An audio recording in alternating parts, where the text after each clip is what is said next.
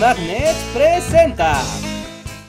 Hey, el año pasado dejamos un video pendiente en esta nueva sección titulada Cosas que nos gustan, también tienen historia, así que hablemos de ella. ¿Está bien? Ok, perfecto. Así es, la vez pasada hablamos del mundo de las historietas y en particular de Peanuts, el cómic de Charles Schulz. Pero el mundo de las tiras cómicas es muy vasto y podríamos pasar horas hablando de los muchos autores de distintas nacionalidades y con un humor y personajes muy distintos. Pero en lo personal, cuando se trata de historietas, el número uno pertenece indiscutiblemente a Calvin y Hobbes. Así que hablemos de esta tira cómica acerca de un niño hiperactivo y su tigre de peluche. Una entrañable historieta para niños y no tan niños, diferente, reflexiva y sobre todo entretenida. Y lo más conveniente es comenzar hablando del autor, Bill Watterson.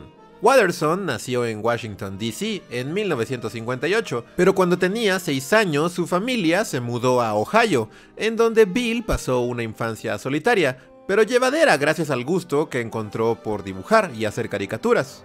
Al tiempo que continuó en la escuela, descubrió también las tiras cómicas de Pogo, Crazy Cat y Peanuts de Charles Schulz, a quien, como mencionamos, Bill le escribió una carta de niño y Schultz le contestó alentándolo a que siguiera dibujando. Watterson señala cómo la gente parece pensar que Calvin está inspirado en su propia infancia, pero el autor señala que de hecho fue un niño bastante tranquilo, realmente lo opuesto a Calvin, y su talento para la caricatura lo ayudó en el colegio para hacer amigos e incluso para que su trabajo fuera publicado en anuarios y periódicos escolares. En 1976, Watterson estudió en Kenyon College, una carrera enfocada a las artes.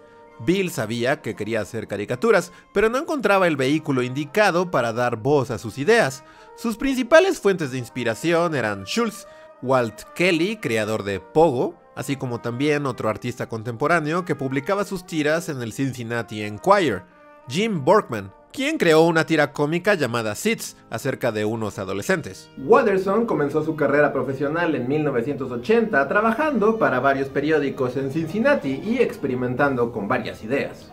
Y en 1983, Watterson copió un poco el estilo de Seeds de Jim Borkman para crear la tira cómica In the Doghouse, que trataba de dos jóvenes llamados Sam y Festa, y del hermano de uno de ellos llamado Marvin, quien tenía un tigre de peluche llamado Hobbs. In the Doghouse no recibió mucho éxito, pero Marvin y Hobbs llamaron la atención de los lectores y al poco tiempo Bill les dio su propia tira cómica, y el resto es historia. O casi, aún faltaba el pequeño detalle del nombre del personaje. Por aquellos años había otra tira cómica con un niño llamado Marvin, por lo que Watterson cambió el nombre de Marvin por Calvin, inspirado en el teólogo francés John Calvin, quien creía en la predestinación. De igual manera, Hobbes tomó su nombre del filósofo social Thomas Hobbes, quien escribió el Leviatán. Y si quieren saber más acerca de estos autores y sus filosofías, suscríbanse al canal y formen parte de nuestra comunidad. Eso nos ayuda a continuar con el proyecto y a que podamos hablar de todos estos temas que a ustedes les interesan. Suscríbanse para que hablen nosotros. En serio, nuestras vidas son interesantes. Pero de momento estamos hablando de un niño hiperactivo y su tigre de peluche, así que... Calvin y Hobbes se publicó por primera vez el 16 de noviembre de 1985 y por alguna razón que el mismo Watterson no puede explicar, el cómic cobró popularidad prácticamente al instante y resonó enormemente, no solo en Estados Unidos, sino a nivel mundial. La tira narra las aventuras de Calvin, un niño clase mediero gringo que vive con sus padres y tiene un tigre de peluche llamado Hobbs, el cual parece cobrar vida cuando está con Calvin. De acuerdo con Watterson, Calvin es autobiográfico en la manera en la que piensa y se preocupa por las mismas cosas que el autor, aunque, como él mismo explica, Calvin refleja mi vida adulta, más de lo que refleja mi infancia. Muchas de las situaciones por las que atraviesa son metáforas de lo que yo atravieso. Supongo que la mayoría de nosotros se vuelve viejo sin haber crecido realmente. Y adentro de cada adulto hay un niño berrinchudo que quiere que todo se haga a su manera.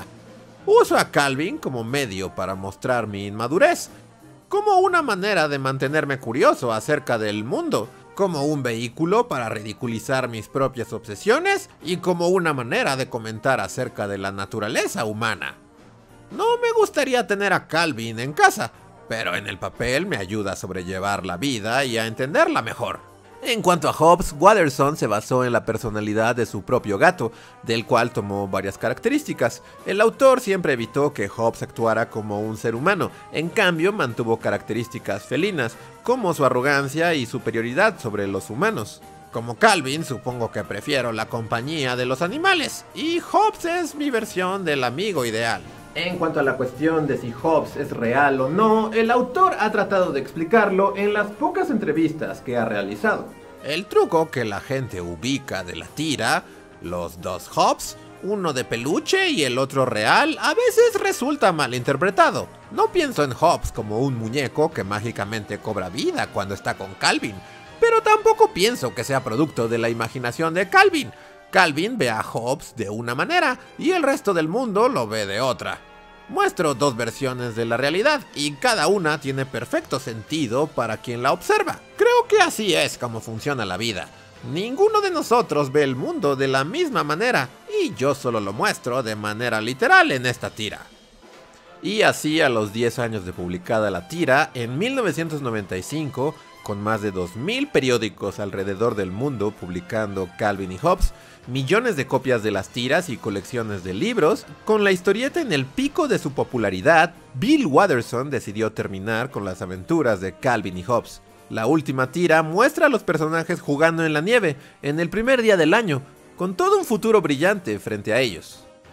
He decidido terminar Calvin y Hobbes, es algo triste, pero mis intereses han cambiado y creo que he hecho todo lo posible con las limitantes que implican los pequeños paneles y las entregas diarias. Ahora me concentraré en nuevos proyectos artísticos. Nada en concreto, pero estoy seguro que algo nuevo llamará mi atención. Sí, nunca nadie lo volvió a ver desde entonces, dándole la reputación del J.D. Salinger de las tiras cómicas. Bueno, estoy exagerando, la verdad es que Watterson ha dado un par de entrevistas en años posteriores, así como también ha colaborado con escritos para los libros de compilaciones de Calvin y Hobbes. Así que no se convirtió en un ermitaño total, pero tampoco ha salido públicamente a la luz mucho que digamos desde entonces. Se retiró a sus 38 años y desde entonces vive en algún pequeño pueblo de Estados Unidos. Se dedicó a pintar, pero según él mismo nada fuera de lo común o que valiera la pena exhibir. También se sabe que Watterson solía entrar a librerías random para autografiar libros de Calvin y Hobbes, pero dejó de hacerlo porque se enteró que la gente los estaba comprando para luego revenderlos por grandes cantidades de dinero en internet. Y esa es una de las razones por las que no podemos tener cosas bonitas en este mundo. Lo que nos lleva a la última parte de la historia. Y es que Watterson siempre se opuso con vehemencia a que sus personajes fueran usados con fines comerciales en mercancías. Y es por eso que no ven muchas tazas, playeras o peluches de Calvin y Hobbes. Quiero decir, claro que hay mercancía de los personajes, pero deben saber que todas estas obras son copias no autorizadas que violan derechos de copyright. Y ciertamente esta es la parte de la historia que más resuena en mi cerebro. Después de todo, ya hablamos en el episodio anterior de cómo Charles Schultz se volvió millonario. Vamos, que ese Snoopy sí que sabe que ese dinero de MedLife, bueno, no cae nada mal. Decir, no me malentiendan, Watterson se pudo retirar gracias a que Calvin y Hobbes le dieron lo suficiente para vivir el resto de sus días tan solo con las tiras cómicas. Pero al rechazar comercializar con los personajes, Watterson básicamente le dio la espalda a millones de millones de dólares. Al respecto, Watterson explicó, Siento que cada producto con la imagen de Calvin y Hobbes violaría el espíritu de la tira, contradeciría el mensaje y se llevaría cada vez un poco más del amor que le tengo. Y eso es lo que hace especial, un poco más especial de lo que ya era, a esa pequeña tira cómica de ese niño raro y su tigre. Porque si bien no hay nada de malo en lucrar con los personajes que uno crea, el hecho de que Watterson haya rechazado comercializar con Calvin y Hobbes, abandonando así millones de dólares en ganancias, deja claro que este cómic fue hecho solo por amor, por el amor del autor hacia estos personajes. Pero yo me hubiera quedado con el dinero. Sin ninguna duda, si yo fuera el autor estarían hasta en su pasta de dientes. Tendrían a Calvin y Hobbes vendiéndoles hot dogs afuera del 7-Eleven. ¿Están bromeando? Si yo los hubiera creado estaría nadando en dinero de Calvin y Hobbes. Pero, por lo pronto, supongo que me conformaré con un delicioso sándwich de atún. Hey, haría lo que fuera por un sándwich de atún. No hay algo estúpido de esa manera. Gracias por ver el video y nos vemos hasta la próxima. Adiós.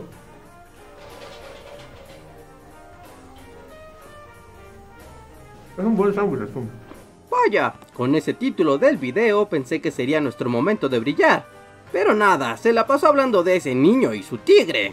Pero para ver más videos que quizá hablen de nosotros, suscríbanse al canal, denle like a este video y no se olviden de compartir. Y un agradecimiento especial a quienes nos siguen en Patreon y en el sistema de membresías de YouTube. Miren, ya son un montón de gente. Estoy seguro que al menos uno de ellos quiere ver un video de los originales, Juan Calvino y Tomás Hobbs. Ustedes también pueden apoyarnos por ahí. Con tan solo un dólar se aseguran de que el proyecto siga creciendo y algún día quizá hablen de filósofos bien padres. Como nosotros. Suscríbanse y recuerden, Bully Magnets, donde la historia sí es divertida.